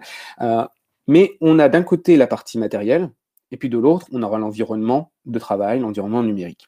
Et les deux sont comme deux pièces d'un puzzle et imbriquées elles font totalement sens. Et elles font totalement sens autant pour des questions de sécurité, on en a parlé, elles font sens aussi pour la question de stockage des données, puisque quand on, dans un établissement scolaire, on crée un environnement Google Workspace, tous les comptes élèves sont administrés localement, les données sont sauvegardées au sein de l'Union européenne. Hein. Il y a des serveurs à Mons en Belgique, il y en a à Paris, il y en a en Allemagne, il y en a aussi en Irlande. Il y en a certainement d'autres. Hein. Je ne connais pas tous les data centers euh, de Google dans l'Union européenne, mais ça, ça nous permet d'être compatible avec la réglementation générale de la protection des données. C'est fondamental. On a aussi le fait que les administrateurs sont locaux, c'est des vrais êtres humains sur place hein, qui euh, créent les comptes, recettent les mots de passe, euh, sont des interlocuteurs. Hein. Euh, vous appelez pas un numéro qui vous renvoie en Inde avec quelqu'un qui n'a strictement aucune idée de votre situation locale. Il y a tous ces éléments et je pourrais les lister. Hein, c'est assez, c'est tout à fait important en fait de se dire que cet environnement numérique là, il est garant de fiabilité, de sécurité, bref, en gros, d'une bonne grosse sérénité. Et je crois que dans l'éducation, si on peut avoir au moins un truc à peu près serein, c'est tant mieux. Et puis de l'autre, effectivement, on a l'appareil. Et l'appareil, il faut qu'il réponde, qu'il coche plein de cases. Euh, tout à l'heure, Thierry parlait de ces familles qui se retrouvent d'un coup avec un PC familial qui doit être partagé entre euh, les 3-4 enfants, plus les adultes. C'est pas évident du tout. Euh, là, c'est vrai qu'on a des machines qui sont bon marché, qui sont multi-utilisateurs, Petite pensée pour toi l'iPad. Euh, et tout cela, ça favorise considérablement quand même l'adoption de ces appareils. Sans compter bien évidemment la, jonction entre les deux, c'est le côté euh, ouf, je suis serein, je peux brancher ma clé USB dedans, il va pas y avoir un méchant truc qui va venir surfiler dans la machine et qui va venir contaminer derrière mon réseau. Euh, c'est quand même extrêmement important. Bon, tous ces éléments-là font qu'effectivement, on a un environnement qui tient la route, qui a d'ailleurs super bien tenu la route pendant toute la période de confinement. Euh, prenons le cas, parce qu'il a été largement euh, documenté, hein, le cas de l'Italie, hein, euh, qui a quand même énormément morflé, autant d'un point de vue sanitaire que d'un point de vue technologique, hein, lors du premier confinement, et qui s'est retrouvé en un temps record, très largement soutenu par les efforts de Google au passage, pour effectivement mettre en place du Google Workspace pour l'ensemble des établissements un truc incroyable. Et euh, c'est-à-dire qu'on est très très loin du schéma très fractionné que nous avons en France, hein, avec euh, des environnements numériques de travail, les fameux ENT, euh, qui peuvent être locaux pour les écoles municipales, qui vont souvent avoir des dimensions départementales ou régionales, mais qui sont différents d'une région à une autre, qui facilitent pas le transport des données. Quand Kevin en CM2, qui est, toujours pourtant dans le cycle qui contient CM1, CM2, 6e, hein, c'est le même cycle. Pourtant, Kevin en CM2, il passe au collège. Tout son patrimoine numérique va où? Ben, Si c'est sur son ENT local, ben, est-ce qu'il a les moyens de récupérer ses billes? Est-ce qu'il peut repartir avec son cartable numérique? Ben, Souvent, ce n'est pas, pas, évident hein, pour qu'il puisse arriver au collège en disant ben voilà, mon patrimoine de CM1, CM2, qui est pourtant le même cycle que la sixième, je l'ai là, je peux l'utiliser. Ben, avec un environnement comme Google Workspace, finalement, il y a une continuité, il y a un continuum extrêmement fort où l'élève peut passer de cycle en cycle, d'établissement en établissement, et si jamais même il doit quitter la région, quitter l'établissement qui est dans un autre environnement, l'administrateur peut dire, OK, on va prévoir le transfert de données, tu vas récupérer toutes tes billes. Bon, s'il y a beaucoup de données, tu ramènes un disque dur externe, mais en tout cas, il récupère toutes ses billes. Ça, c'est fondamental pour la continuité des apprentissages. Un gamin de troisième, il doit être en capacité de présenter en fin de cycle des trucs qu'il aurait pu faire en stage en quatrième. Il faut avoir cette culture, ce patrimoine. Et c'est vrai qu'un environnement, là pour le coup, euh, comme Workspace, là-dessus, est vraiment excellent. Donc du coup, euh, mais, les autres le font aussi. Euh, Microsoft, ils, ont un système plus ou moins équivalent. Ils ont, ils ont effectivement 365, qui est un environnement solide, indéniablement solide, que j'utilise d'ailleurs moi aussi pour notamment mes collaborations avec mes collègues en Belgique c'est un très bel environnement. J'avoue que si euh, Google pouvait racheter Minecraft Education, je serais ravi. Euh, mais j'aurais juste un reproche à faire à 365, c'est qu'on sent que c'est un environnement qui est né pour l'entreprise et qu'on a essayé de mettre aux chausse-pieds dans l'éducation. Un exemple concret, c'est Teams. Rien ah que le vocable de Teams. Teams, des canaux. What? Nos channels en anglais ou nos canaux, ça, ne fait aucun sens. Essayer d'expliquer ça à un prof, il va tout de suite comprendre que ce truc-là n'a jamais été pensé pour la classe. Mais complètement. Alors que si on prend Classroom par exemple, juste là encore, sur on prend les mots. Quand on crée des sections dans son cours Classroom, on va parler de thèmes. Ah ben oui, ça, ça me parle. Qu'est-ce que tu fais en janvier? Sur quel thème tu travailles? Vous voyez, c'est des trucs tout bêtes. Mais quand on s'adresse à des pédagogues, il faut leur parler en pédagogue. On va pas se ramener. Ben oui, on va pas se ramener avec un truc qui a été pensé euh, pour une structure managériale euh, à des années-lumière de l'éducation. Ça, va frictionner et c'est malheureux, mais l'outil peut être très bon, mais ça va venir se percuter sur des questions de vocable de, qui ne fonctionnent pas. Alors après, on peut parler ensuite d'interface utilisateur. Ça, c'est un autre sujet. Ouais, effectivement. Euh, ouais, donc effectivement. Euh, alors moi, je, je l'ai survolé Classroom, euh, enfin Workspace for. Euh, comment tu m'as dit déjà Education. Oui, donc c'est Workspace. En fait, tu as Google Workspace pour les entreprises, Google Workspace for Education, et a priori, dans les prochaines semaines, nous aurons l'équivalent pour les associations qui s'appelle for non-profit. Très bien. Et, et, à chaque fois, c'est pas des, des, choses qui ont été adaptées, mais qui ont été pensées pour chaque profil, pour chaque corps de métier, je dirais. si on peut appeler ça un métier. Bah, l'éducation. Euh, en fait, il y a, as un corpus identique. Gmail se retrouve, Google Docs, Excel, euh, Sheets, euh, Slides se retrouvent. Je veux dire, ils font partie de, du même environnement. Mais il y a des spécificités très fortes. Et c'est vrai que pour l'éducation, l'une d'entre elles, c'est très clairement Classroom. Ensuite, il y a des choses qui sont un peu plus intermédiaires, mais on sent bien une très forte attache à cette question culturelle. Et moi, je le mettrais en gras majuscule police 72 pas en comics en MS par contre, c'est euh, Google Art. Google Art, mais c'est l'exemple même d'un projet qui n'a pu naître que dans le cerveau de gens qui aimaient la culture humaine. C'est voilà, je veux dire, là, tu mets sur le. Certainement qu'ils ont dû mettre un fric incommensurable ils continuent à le faire. Et là, on peut toujours dire, oui, mais c'est des villes capitalistes les uns les autres. Oui, mais tu décides quand même où est-ce que tu mets ton fric? Et là, tu crées une plateforme dans lequel aujourd'hui, plus que jamais, on peut se dire heureusement que ça existe. Je peux plus aller dans les musées, ben là, je peux le visiter en virtuel. Je peux voir les œuvres d'art comme jamais je pourrais les voir, puisque d'habitude, même dans un musée, quand il est ouvert, je peux m'approcher. Il y a deux gorilles qui m'empêchent de m'approcher de l'œuvre d'art. Tout cela, eh bien, montre qu'il y a effectivement un environnement qui, à mon sens, a une orientation éducation indiscutable. Après, il y a une version entreprise qui marche très très bien, avec des fonctionnalités de sécurité, etc., pensées pour l'entreprise. Mais si on me doit me dire, est-ce que 365 est davantage pensé que l'éducation euh, que euh, Workspace? Pour moi, la question est vite réglée. J'ai parlé de Minecraft Edu, c'est peut-être le seul truc dans lequel je dirais là ok. S'il y a quand même le lecteur immersif chez Microsoft qui est vraiment très très bon et c'est vraiment très bien pensé, mais sinon c'est clair que hormis peut-être ces deux grosses briques bien solides, c'est clair que pour moi, si on regarde dans l'outillage, il n'y a pas photo, Workspace est très largement plus orienté Edu euh, que son petit euh, concurrent. C'est euh, effectivement, c'est ça reste ça reste quelque chose de très intéressant. Donc a priori ceux qui nous suivent le connaissent déjà un petit peu. moi j'ai mis les mains dedans juste pour regarder comment ça fonctionnait et j'étais assez bluffé de la facilité d'utilisation euh, pour ceux qui ont déjà géré un parc euh, ou quoi que ce soit informatique. Euh, je sais pas, Thierry, tu as déjà géré un parc informatique sous Windows ou sous macOS ou Linux Je sais pas. J'ai un petit peu touché. Maintenant, sur, sur ce que Gislain disait, je pense qu'il y a quand même un petit point à prendre en, en considération, c'est que, sauf erreur de ma part, aux États-Unis, ça a commencé par le marché de l'éducation. Pour la partie Microsoft, il y avait du Microsoft Exchange et sont développés pour le monde professionnel. Donc d'arriver aujourd'hui sur des outils qui sont côté Microsoft plus orientés professionnels que euh, la partie Google qui est orientée éducation, c'est pas forcément surprenant parce que à nouveau les points de départ sont pas les mêmes. Et aujourd'hui, c'est la volonté d'arriver sur des sur des outils utilisables par par tout le monde. En sachant que, et encore, si on veut être le plus honnête du monde et le plus ouvert, l'une des forces de la proposition, en l'occurrence du Chromebook, c'est qu'il va s'intégrer parfaitement euh, chez n'importe qui d'autre. Je prends mon Chromebook dans un environnement 365, zéro problème. Mais zéro problème du tout. Et d'ailleurs, euh, c'est assez drôle de regarder vraiment dans le détail, hein, parce que je crois que c'est il y a presque un an et demi maintenant, hein, Microsoft a facilité euh, le single sign-on entre euh, un Chromebook dans un, dans un univers 365 pour utiliser le même en fait identifiant. on a une intégration parfaite avec Azure pour pouvoir utiliser justement l'espace de stockage, etc.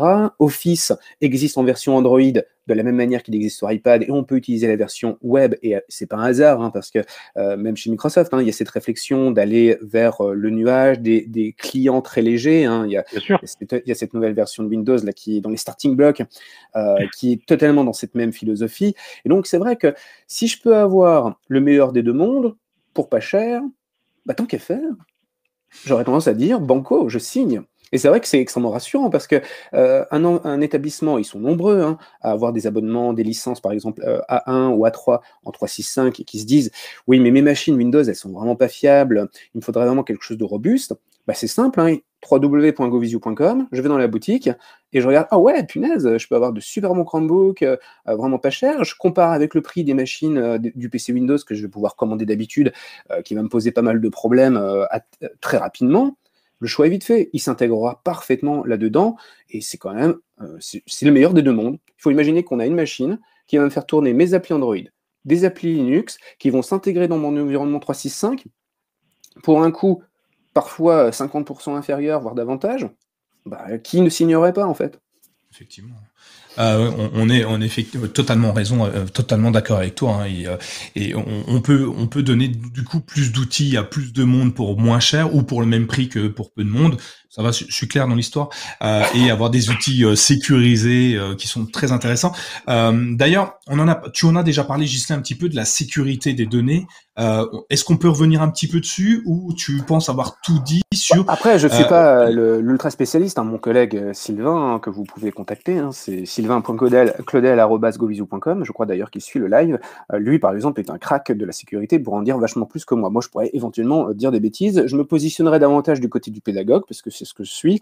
Euh, pour moi la sécurité c'est d'avoir effectivement un espace de stockage dans lequel je vais mettre mes données qui soit sécurisé, qui soit toujours sauvegardé pour m'éviter des pertes de données, d'avoir aussi un environnement bac à sable type Classroom dans lequel je peux déployer mon contenu sans inquiétude, ou euh, je vais avoir des outils tels que euh, euh, l'analyse de copies pour le plagiat, parce que ça, en général, les, profs d'université sont très sensibles sur ces questions, aussi dans le secondaire.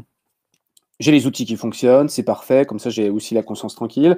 je sais que mes élèves auront forcément une copie du travail que j'envoie, ça c'est une des forces de Classroom. Quand je publie mon travail, je sais que je peux pousser une copie nommé au nom de l'élève, dans le drive de l'élève. Donc je sais qu'il a le document, que ça ne sera pas perdu au fin fond de la galaxie.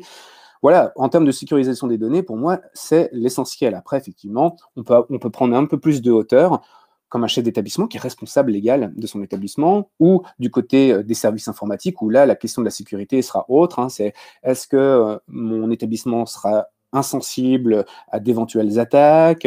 Est-ce que euh, personne ne pourra venir empiéter sur mes données? Est-ce que je suis certain qu'il ne va pas y avoir d'écrasement de, données par inadvertance? Est-ce que les mises à jour se font facilement? Parce que angoisse. Il faut imaginer la frayeur qui doit parcourir le dos de tous les, de informatiques en septembre quand Apple sort sa keynote et qui va falloir pousser iOS sur tous les iPads ça se passe toujours avec un certain d'angoisse. Alors que bon, on pourrait parler de ça avec euh, des responsables pour euh, des Chromebooks. Les pauvres, toutes les six semaines, version, 6 à 8 semaines, version majeure, et ça se passe tranquillou. là, effectivement, on parle de sécurité à un niveau. Bon, voilà, moi je, pense que j'ai dit à peu près tout ce que je savais en la matière. C'est pour rassurer les, parents, les, enseignants mm. qui ont peur du grand méchant loup euh, Google euh, qui vole les données personnelles de tout le monde. Et, là, à partir du moment où on a compris qu'un contrat Google Workspace, on parle bien d'un contrat, précise des clauses. On ne fait pas des bêtises dans un contrat. Hein. Euh, il y a signature de part et d'autre, ce qui suppose que si le contrat n'est pas rempli, on peut s'en plaindre. C'est est très différent du contrat utilisateur qu'on aura dans Gmail. Une fois qu'on a bien compris ça, on sait que les choses sont bien différentes, que les données ne sont pas soumises à publicité, parce que ça, c'est le business grand public de Google, c'est la pub. Ils ne s'en cachent pas, ils le disent. Et ils préviennent dans quelles conditions ça se fait. Bon, on sait que du côté de Workspace Entreprise, de Workspace Éducation, ça marche pas pareil, que c'est bien sécurisé. À moins d'utiliser son adresse pro pour faire ses courses sur Auchan, normalement, on a une boîte mail qui va être clean chez Clean.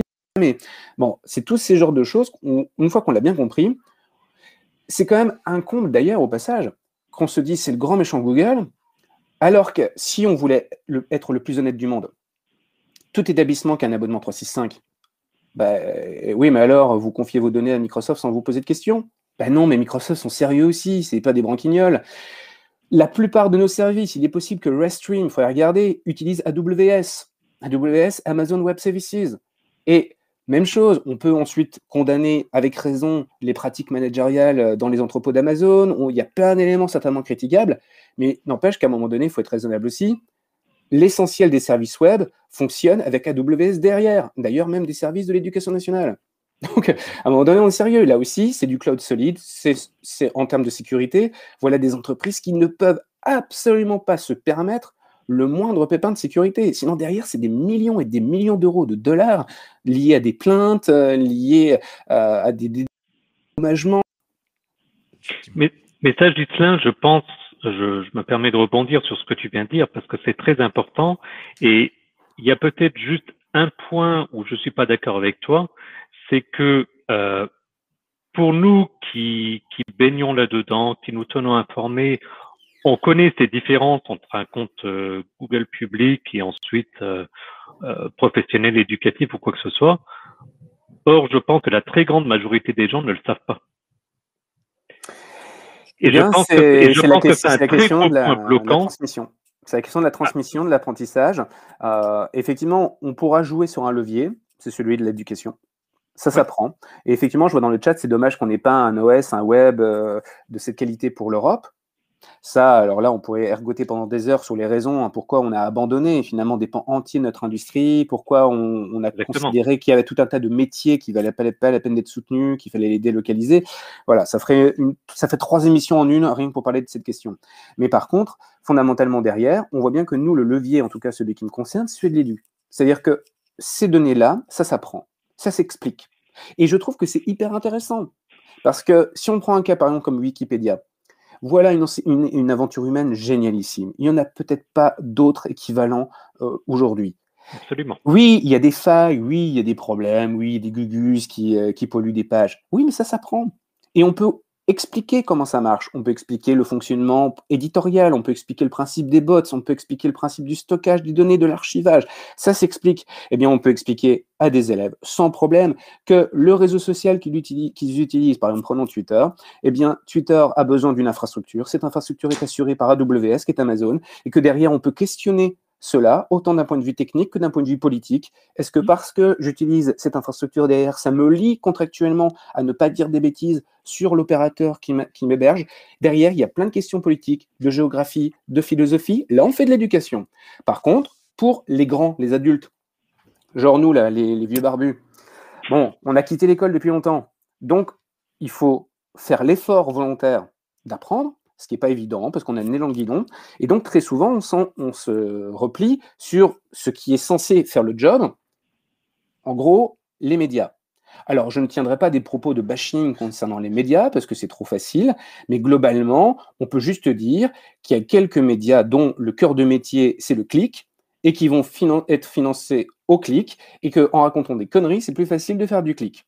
Petite pensée émue pour l'équipe de Stadia qui prend très cher en ce moment en clickbait. Bon, ils sont pas les seuls. Mais n'empêche que, on, et ça aussi, ça s'explique. Mais les adultes, la plupart du temps, ignorent ce fonctionnement économique du web, euh, etc.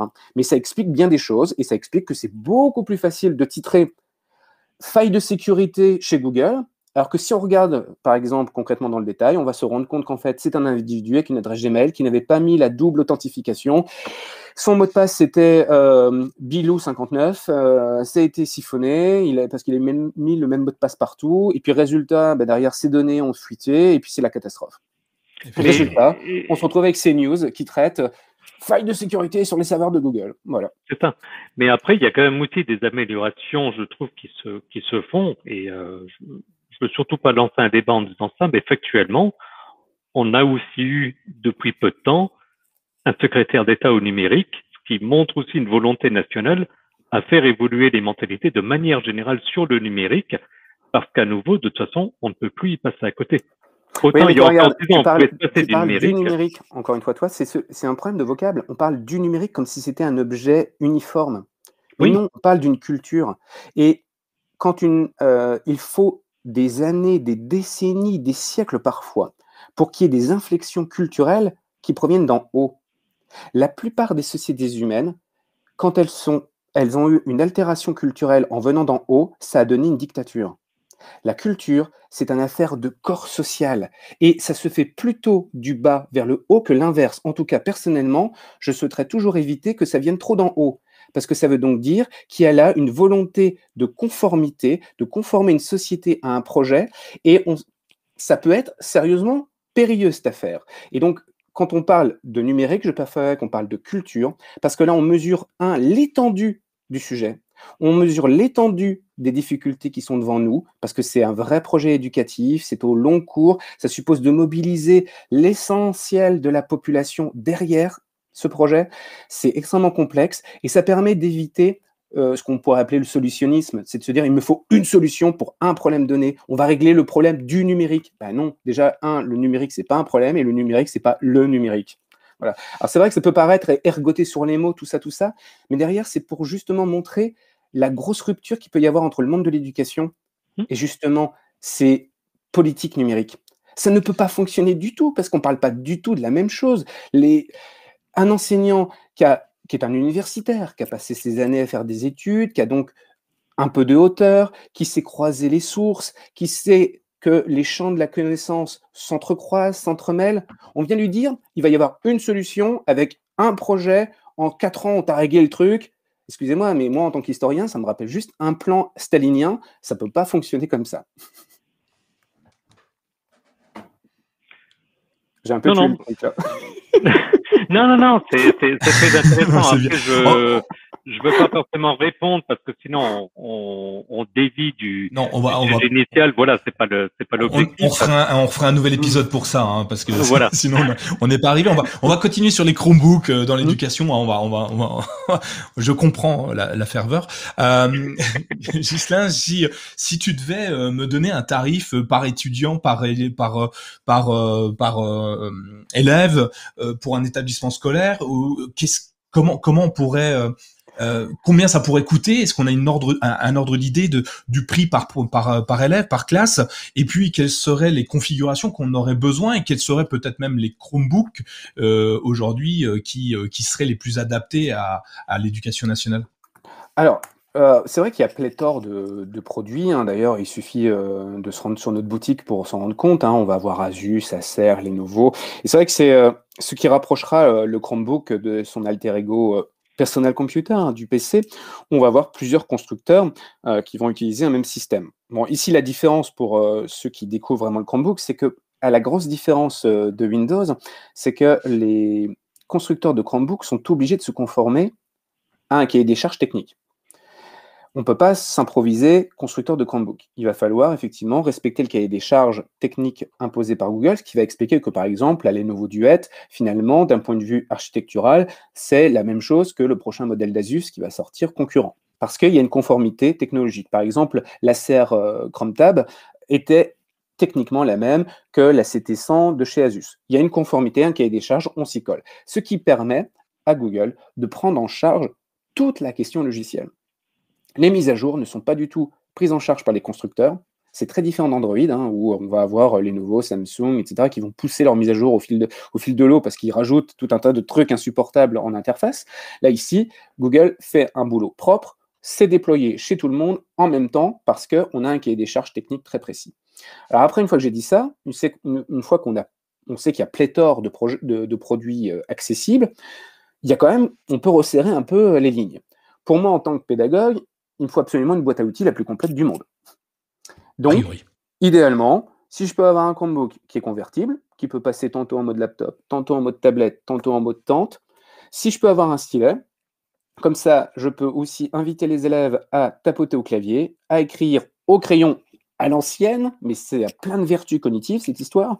Comme je peux aussi utiliser les caméras pour m'enregistrer, faire de la prise de parole continue, si je peux avoir tout ça dans un même paquet, ensuite qu'il soit solide, parce que les sacs à dos d'élèves, il suffit que je pense à ma grande quand elle rentre le soir et qu'elle balance son sac à dos comme ça, j'ai de quoi, euh, mon cœur a de quoi s'arrêter 15 fois. Euh, il faut absolument que ça tienne euh, la charge là-dessus, surtout qu'on peut avoir des gamins pour qui c'est un vrai sport que de jouer et de tester la résistance du matos. Il faut que l'autonomie soit excellente. J'ai vu dans le chat tout à l'heure qu'on disait qu'on parlait pas d'autonomie. Bah oui, il faut une machine qui tienne sérieusement la charge parce que il est fort peu probable qu'on utilise sa, machine chaque, chaque seconde, chaque minute, chaque heure de cours. On fait plein d'autres choses, on n'est pas que euh, d'utiliser euh, son ordi quand on est en classe. Mais il faut que ça tienne la charge parce que tout simplement, il ne faut pas qu'en milieu de journée, on soit à charrette et qu'on soit obligé d'aller se brancher sur une prise secteur parce que dans les classes, il n'y a pas 15 milliards de prises secteur, tout simplement. Et puis, c'est juste aussi pour éviter euh, le drame de, quand vous avez des chariots de Chromebook, d'éviter le drame que euh, le cours d'allemand vient de se terminer, c'est le cours de maths qui arrive juste derrière, sauf que euh, les batteries sont en rade et que la moitié des Chromebooks qui doivent, retourner le chariot de charge, ça, ça a de quoi quand même donner quelques sueurs froides aux collègues. Donc, quand on a dit tout ça, une bonne autonomie, de la solidité, convertible et qu'un stylet, bah là, on resserre quand même énormément les choses. Il n'y a plus beaucoup de constructeurs qui sont capables d'afficher des produits tels que ceux-là, surtout en France. Parce qu'en plus, il faut considérer que malheureusement, euh, en France, tous les constructeurs ne vont pas au charbon.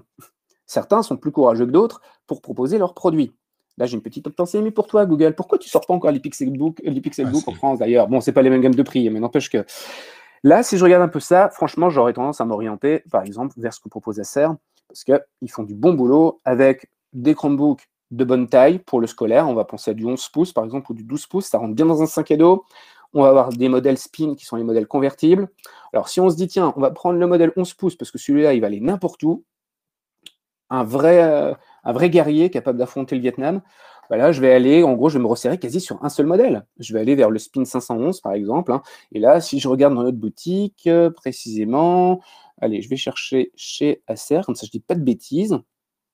Hop, eh bien, le 511, le Spin 511, on l'aura dans une belle configuration d'ailleurs. On sera à 349 euros euh, hors taxe avec 8 euh, Go de RAM, 64 Go de stockage. On peut aller plus bas si on prend que du 32 Go ou 4 Go de RAM. D'ailleurs, d'un point de vue pour vous donner le prix, c'est 315 euros hors taxe, ce modèle avec du 4 Go de RAM et du 32 Go de stockage. C'est loin d'être vilain. Euh, c'est vrai que si on fait des comparaisons avec Windows, on pourrait se dire quoi 4 Go de RAM et 32 Go de stockage, mais ça va pas Non, bah, effectivement, pour Windows 10, euh, les pauvres, ça va pas le faire. Mais pour un Chromebook, c'est grosso modo quasi la norme pour les machines scolaires, hein, parce qu'effectivement, on a de quoi mettre une carte SD si jamais on a vraiment besoin de mettre un tas de bouquins dedans. C'est amplement suffisant. Puis vous pensez qu'on a quand même notre Google Drive qui, euh, qui tient la route derrière.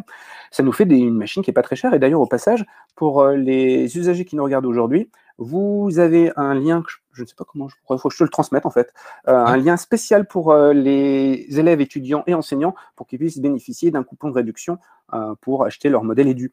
parce que bien évidemment, là je te donne les prix sur la boutique, mais à chaque fois quand tu as des projets avec les établissements, il va y avoir plusieurs facteurs qui vont entrer en compte. La licence de la machine, puisque quand on achète un Chromebook, il y a une licence éducation qui est rattachée à ce Chromebook. Et cette, cette licence, elle est ad vitam aeternam. On ne rachète pas de licence tous les ans, n'est-ce pas? Et, voilà. Et ça, ça permet à cette machine d'être complètement gérée, administrée, quel que soit l'utilisateur, puisque la licence est non pas rattachée à l'individu, mais rattachée à la machine. Ce qui, fait extrêmement sens parce qu'un Chromebook, c'est multi-utilisateur. Donc, c'est plus intéressant. Donc, il y a ce coût-là. Et puis après, c'est combien de machines tu, achètes aussi Parce que forcément, les constructeurs vont proposer des tarifs plus intéressants si tu as un établissement qui achète 250 Chromebooks et d'autres qui vont en acheter 8, forcément. Mais en tout cas, voilà, il y a ces tarifs qui peuvent être consultés sur notre boutique.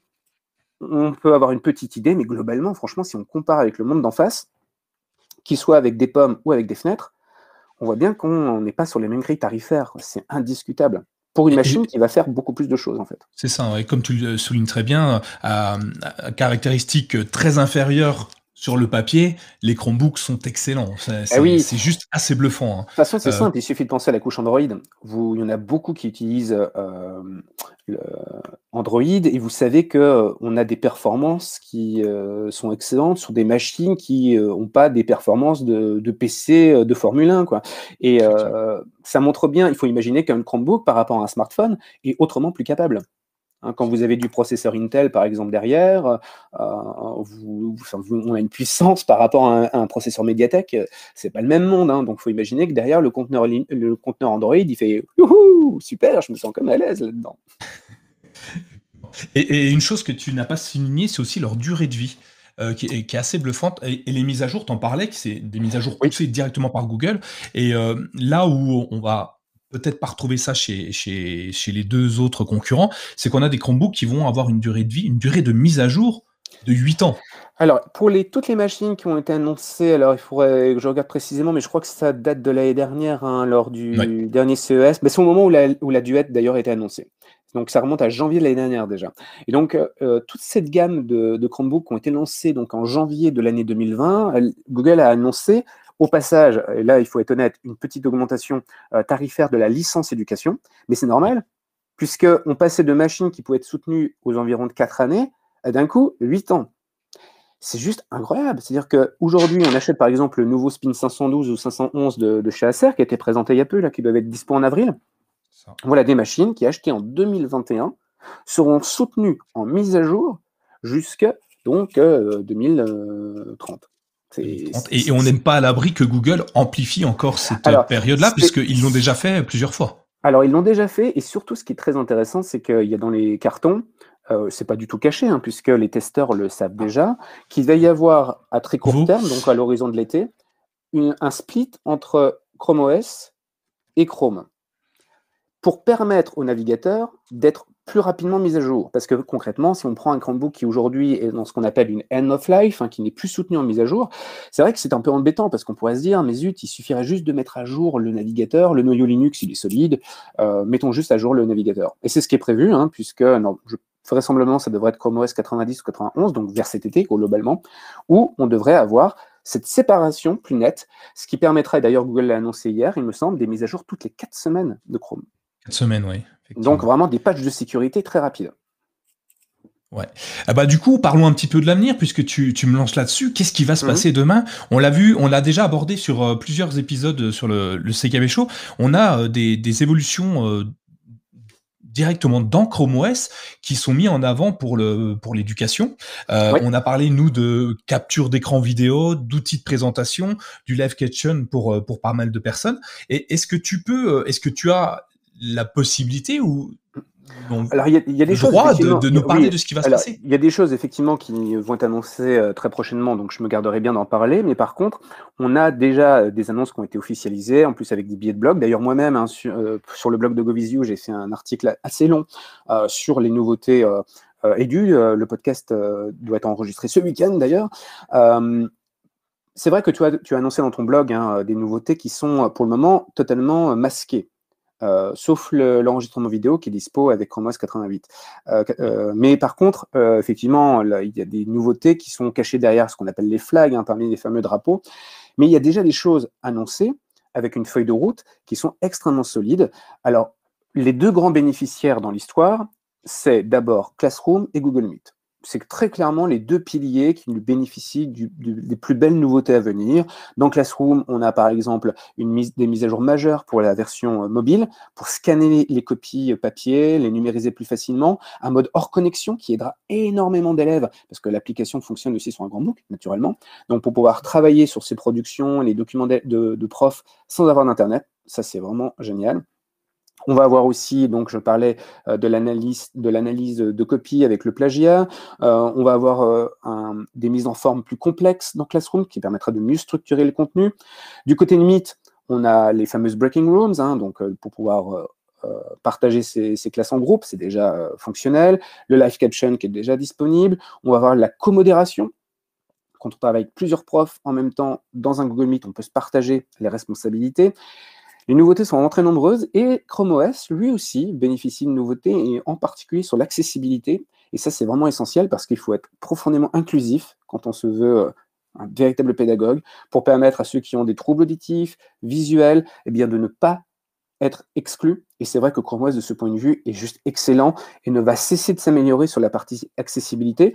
S'il euh, y en a parmi vous qui ont déjà un Chromebook, vous allez dans vos réglages, vous allez faire un petit tour dans accessibilité, hein, vous tapez accessibilité dans le champ de recherche, vous allez voir entre la souris qui peut être agrandie, les, les couleurs inversées, le Chromebook qui vous lit tout ce qui se passe à l'écran, la liste est incommensurable et ça, c'est un vrai progrès et c'est très clairement pensé pour l'éducation indéniablement. Ça servira bien évidemment tout le monde dans la vie quotidienne, mais je crois que les éducateurs et les élèves seront les premiers à en profiter.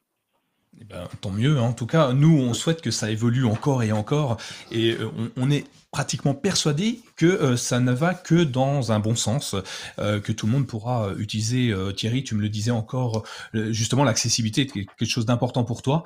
et que, enfin, Chrome OS avait, c'est quoi le...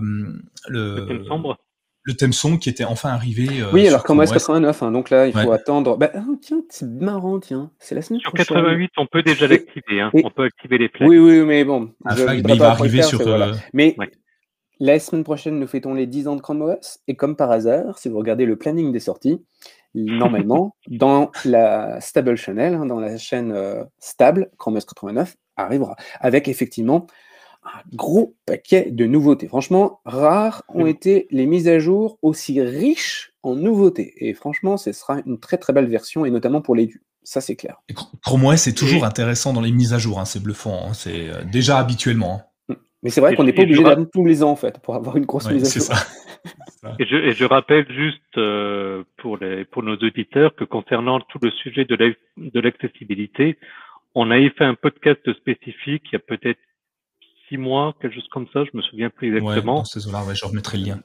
Voilà, tu remettras le, lien. On, avait justement débattu sur toutes ces options d'accessibilité euh, dont Gisela vient de parler. Bah écoutez, je crois qu'on a fait le tour. Euh, vous me dites si jamais on a oublié quelque chose et que vous vouliez absolument aborder. Euh, Gislain, tu non, je te vois hocher du. du non, c'est juste que c'est juste l'heure de l'apéro, non? Ah bah 19h30, effectivement, il est l'heure d'aller boire un coup. Euh, donc je vous remercie, je vous remercie beaucoup. Ça passe dans les, ça, ça passe dans les câbles Ethernet euh, la bière ou pas? Non Je sais pas, mais on va le scanner, on va le faxer, je sais pas. Il n'y a pas une vieille technologie qui permet de faire ça? Euh, Ou dans le cloud On va bien se retrouver dans le cloud.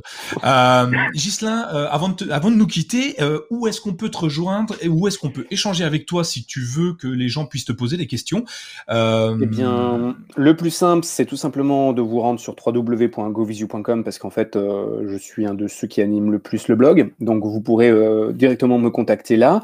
Alors, j'ai un compte Twitter, mais qui est euh, très léger.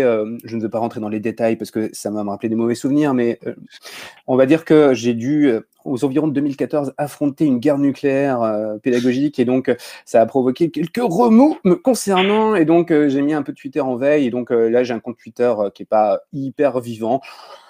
Voilà, bon après il faut aimer euh, mes, mes, photos sur euh, Assassin's Creed Odyssey, mais euh, voilà. Donc sinon vous me trouvez avec @noalan92, je l'écris dans le chat là. Comme ça je le copierai dans les notes de l'émission. Voilà, là c'est facile en tout cas, je répondrai avec toujours bienveillance et euh, gentillesse. Euh, voilà, faut pas hésiter. Donc euh, voilà, vous me retrouvez sur le blog de GoWithYou. N'hésitez pas, vous cliquez sur le bouton nous contacter, puis en fait, en général, on transmettra le message. Et puis par euh, effectivement le biais de Twitter. Après, vous pouvez me trouver sur LinkedIn, bien évidemment. Hein. Bon, mon contenu est tout de suite beaucoup moins sexy, sexy hein, ça c'est sûr. Ouais, forcément, moins de photos. Euh, euh, avant de te parler, avant de, demander à Thierry où on peut le rejoindre, on me crie dans la chatroom qu'il faut absolument que je parle de notre Financement participatif, et oui, parce que j'ai oublié encore une fois d'en parler au milieu de l'émission, trop, trop, trop, trop imprégné, trop, trop intéressé parce que tu disais, Gislain, c'est un peu de ta faute. Euh, donc j'ai oublié de parler du Tipeee. Donc vous le savez, on est financé par un euh, par un financement participatif. Donc sur Tipeee, vous allez, c'est indiqué sur l'écran, donc c'est tipeee.com slash microbook trait d'union tiré du 6 c'est quoi? Celui du milieu FR. je, je l'amène à tout le monde hein, pour que tout le monde puisse comprendre que c'est celui du milieu, le 6 FR. vous pouvez participer à hauteur de 1 euro jusqu'à autant que vous voulez. Il n'y a pas de durée. Vous faites ce que vous voulez quand vous voulez ce que j'ai apporté, euh, ce qu'on apporte euh, à, nos tipeurs au-delà de, de, la joie de nous écouter tout le temps et de bonne humeur, c'est qu'on leur donne aussi un accès à un chat privé euh, sur le site microbook.fr. Si vous avez des questions, alors si c'est pas d'ordre scolaire, éducatif, ou je renverrai automatiquement sur Gislin, mais des questions d'ordre plus général, d'usage classique, ou des, des outils, vous avez un chat privé, vous aurez quelqu'un tout le temps, normalement même la nuit, en pas trop tard, il hein, faut que je me couche de temps en temps, mais vous pouvez discuter avec nous. Et puis, dans un avenir un peu plus proche, euh, vous allez avoir des améliorations sur le site qui vous seront dédiées. Donc, si vous voulez nous soutenir, si vous avez aimé ce qu'on fait, si vous aimez ce qu'on fait au quotidien, n'hésitez pas euh, sur le tipeee.com slash mychromebook d'union FR et puis vous laisser un Tipeee. Voilà, c'est bon Thierry, j'ai fait mon devoir. C'est parfait. Merci, merci. Mais t'as vu, euh, tu gagnes un tipeur à chaque fois oui, je gagne un tipeur à chaque fois. Merci, euh, merci euh, Jean-Luc, euh, merci Dominique, merci tous les tipeurs. et comme le dit Jean-Luc, le chat privé c'est le top. Ah bah oui, n'hésitez pas. Hein. Thierry, où est-ce qu'on peut te retrouver pour échanger avec toi? Moi, on peut me retrouver donc sur, bah, déjà sur sur ton blog, en général les mardis sur des articles domotiques. Et sinon, vous pouvez me retrouver en direct sur mon compte Twitter que euh, Nicolas mettra dans les mettra dans les notes qu'on retrouve justement euh, par rapport aux articles sur le compte de My Chromebook. Donc voilà, n'hésitez pas à me contacter si besoin. Pour ma part, vous me retrouvez évidemment sur le site mychromebook.fr, euh, sur Nico Chromebook euh, sur Twitter, et puis bah vous me retrouvez un petit peu partout. Si jamais vous avez envie de me trouver, il n'y a pas de problème, je suis assez joignable. Euh, évitez de me parler trop trop trop tout le temps, tout le temps, tout le temps, hein, parce qu'il faut que je réponde à plein plein de monde. Si vous saviez le nombre de personnes qui m'envoient des mails perso, c'est assez compliqué, mais j'essaye de répondre à tout le monde. Donc euh, venez me voir, euh, venez nous critiquer, nous dire si ça vous a plu. Mettez un petit commentaire euh, dans les notes de l'émission, allez chatter, partager le, cet épisode. Je pense qu'il va plaire à beaucoup de monde. Merci Gislin, merci Thierry, merci à tous ceux qui nous ont suivis tout du long. Et je vous dis à tous. À très bientôt. Bientôt. Bientôt.